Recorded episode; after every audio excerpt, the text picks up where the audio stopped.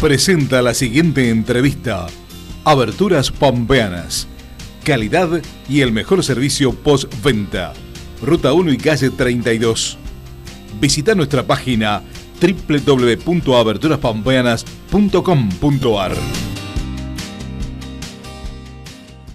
realidad que en el medio del trámite del juicio va a ser un año de la muerte de.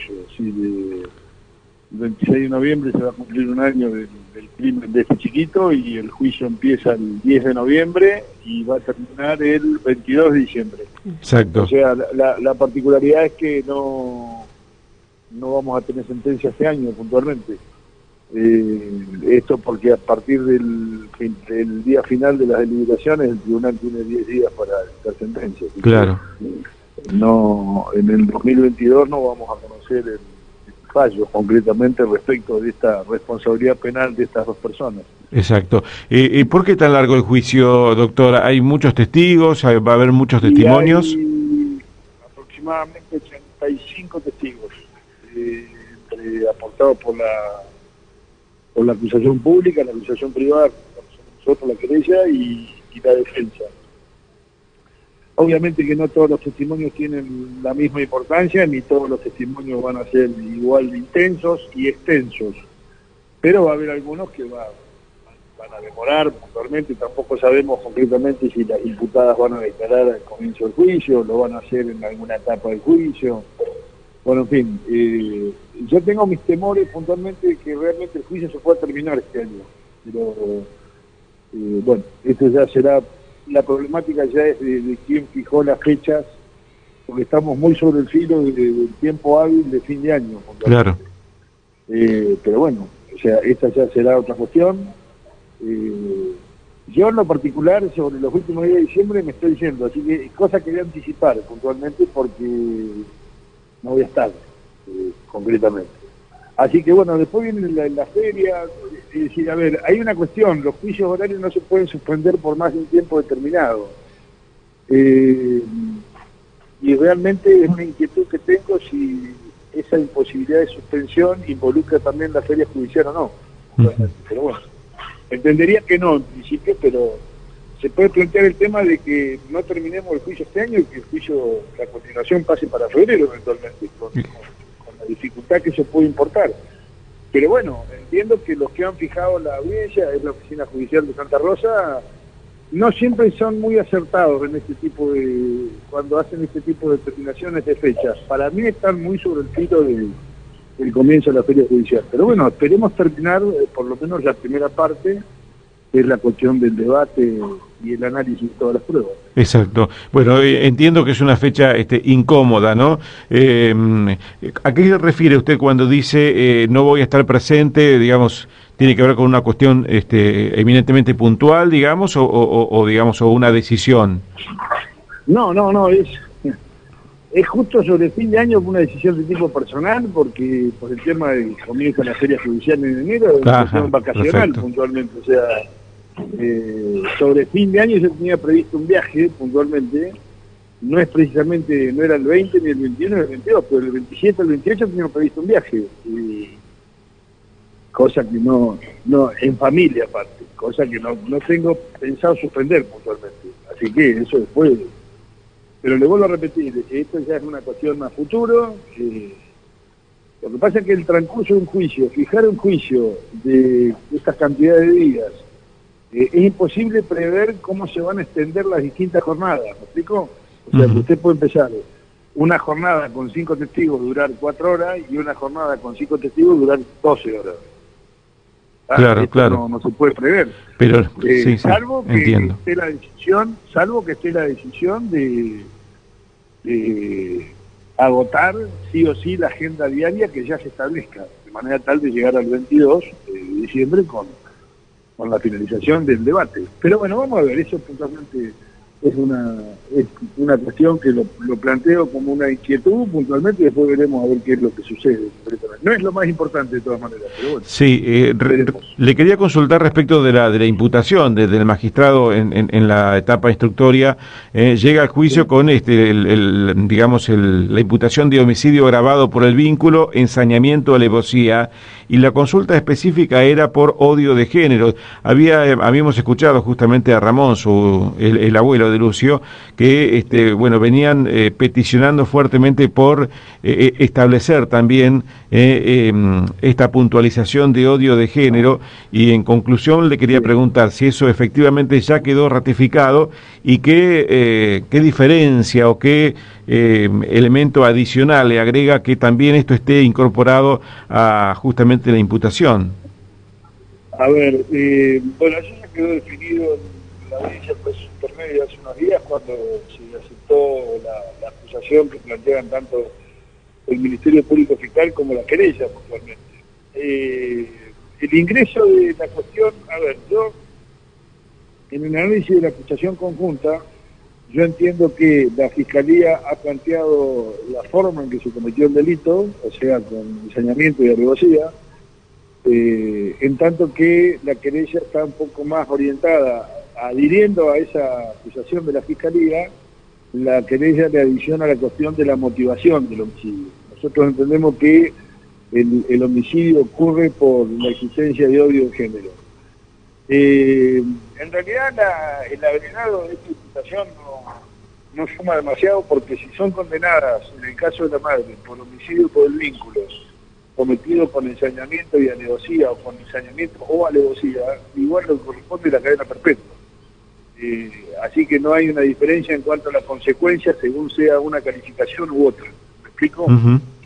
Eh, de manera tal que, bueno, la cuestión del odio de género aparece a partir de, una serie de, elementos periciales, especialmente lo que nos indica la autopsia y especialmente lo que son los análisis psicológicos y psiquiátricos de estas dos personas, puntualmente que nos permiten eh, afirmar con la provisoriedad propia de esta etapa una teoría del caso para la querella, que el homicidio ocurre con ensayamiento, alevosía y con la motivación por odio al género, puntualmente. Claro, eh, bueno, porque además acá hay, hay, un hecho, bueno, obviamente el delito que todos conocen. Odio al, sí. Odio al género masculino, ¿no? O sea, en, la teoría del caso de la querella, el, odio a la pertenencia al género de Lucio puede haber sido determinante el odio a Lucio, a su género y, de manera indirecta todo lo que era la, línea paterna de Lucio, de su padre y su abuelo. Eh, realmente cuando, cuando uno bueno conoció el caso, este, obviamente que el crimen en sí es absolutamente aberrante, pero lamentablemente además los detalles hacen que uno este, pueda presumir que Lucio además atravesó todo un proceso, no solamente digamos eh, el final, el trágico final, sino todo lo que este chiquito sufrió lamentablemente con maltratos permanentes, ¿no?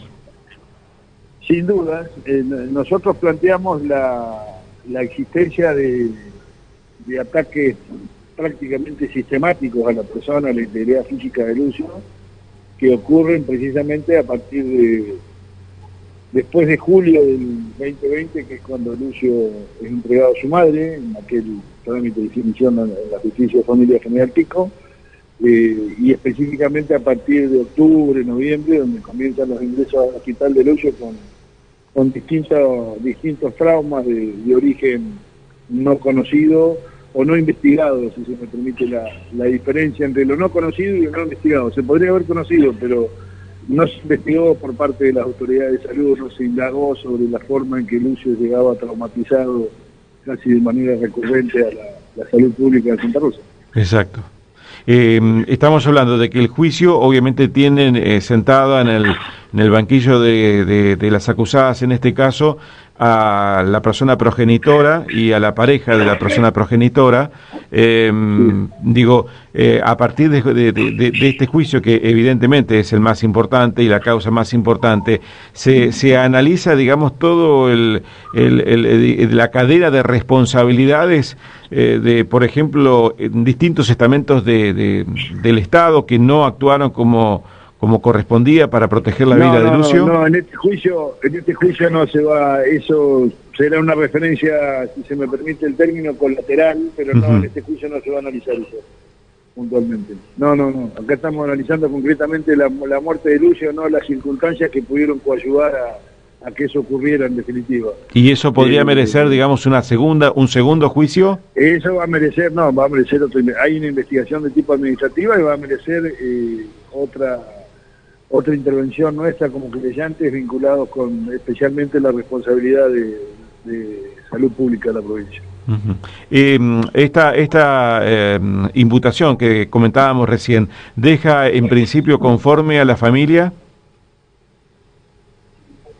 Eh, es muy difícil hablar de la familia conforme, o sea... Sí, porque obviamente, en, ¿no? En, en, estas circunstancias es, es muy difícil uno ellos lo que pretenden es la, máxima sanción que prevé la ley argentina puntualmente y, o sea, hablarles de, una cuestión de que el homicidio ocurre por odio de género, no sé si lo terminan de entender puntualmente, con todo respeto lo digo esto, ¿no? Mm.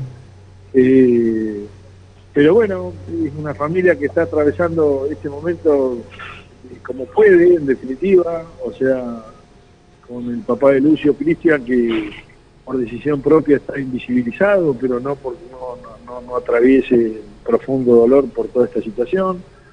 Con Ramón, que se ha hecho un poco cargo de toda esta situación y de llevar el nombre de la familia Dupuy y, y de pedir justicia y de pedir soluciones institucionales, en fin, que espero realmente que, lleguen y que de alguna u otra... Eso sí lo puede dejar conforme a Ramón. A Ramón y a la familia Dupuy. La ley Lucio, eh, que en la provincia se determinan las responsabilidades institucionales respecto de las personas que tienen que responder por esto que pasó.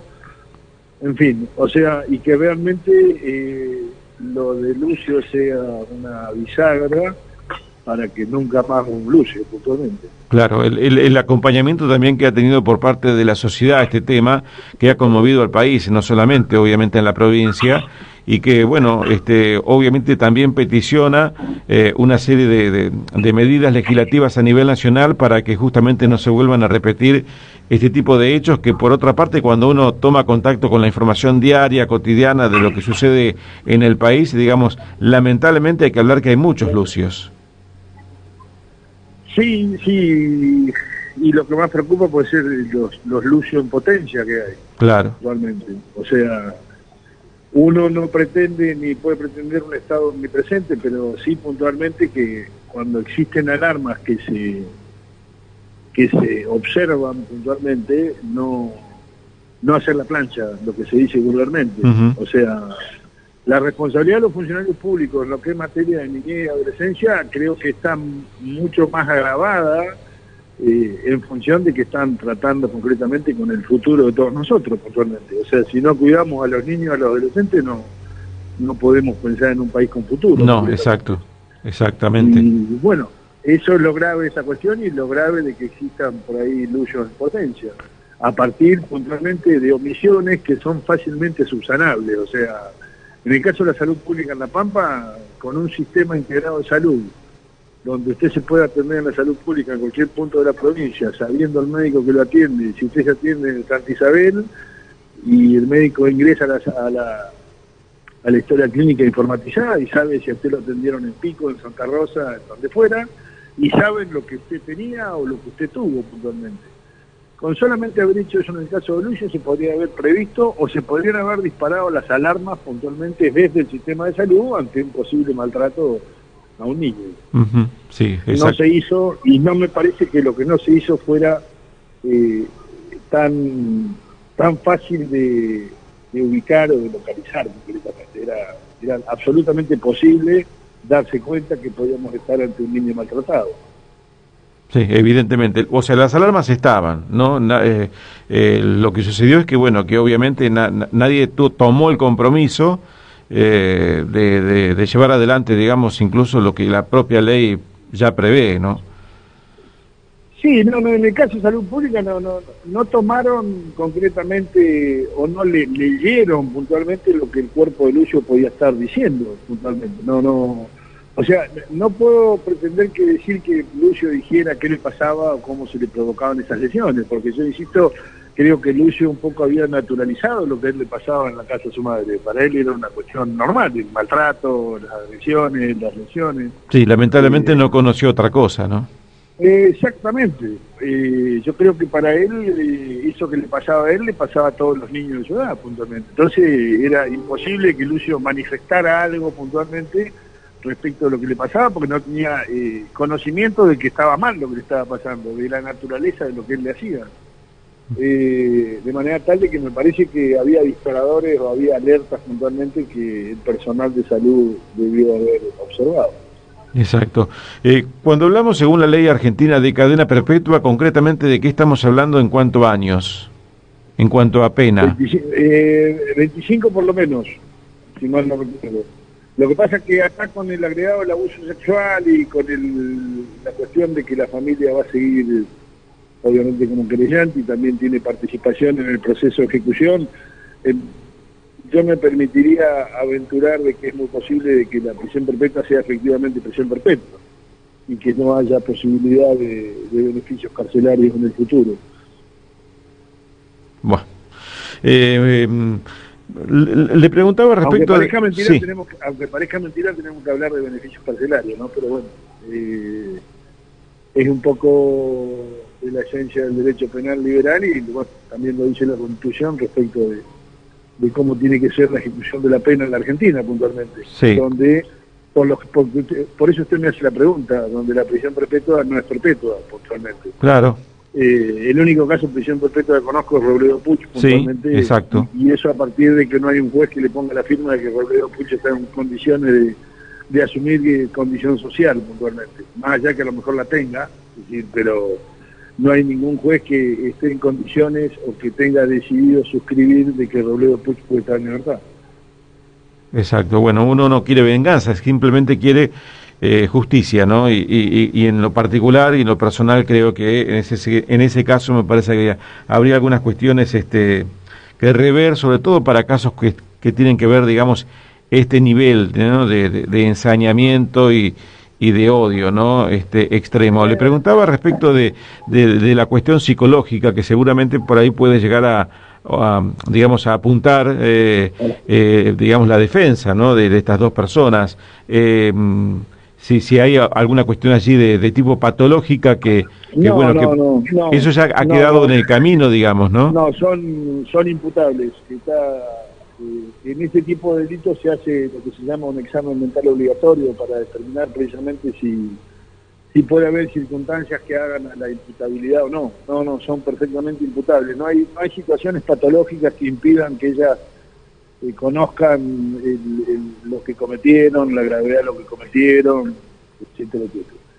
Eh, todos los estudios psiquiátricos y psicológicos que se han hecho apuntan concretamente a eso.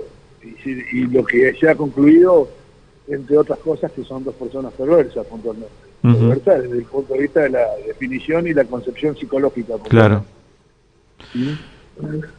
Bueno, muy bien, doctor Mario Aguerrido, le agradecemos estos minutos este, y bueno, que la posibilidad que nos, que nos introduzca un poco más profundamente respecto de, de este tema que a todos nos tiene de alguna manera este, conmovidos y, deseando que ojalá eh, la, la, organización de la justicia eh, permita, digamos, que durante este año al menos las audiencias terminen en el tiempo establecido y que, este, bueno, tengamos una, una sentencia próximamente.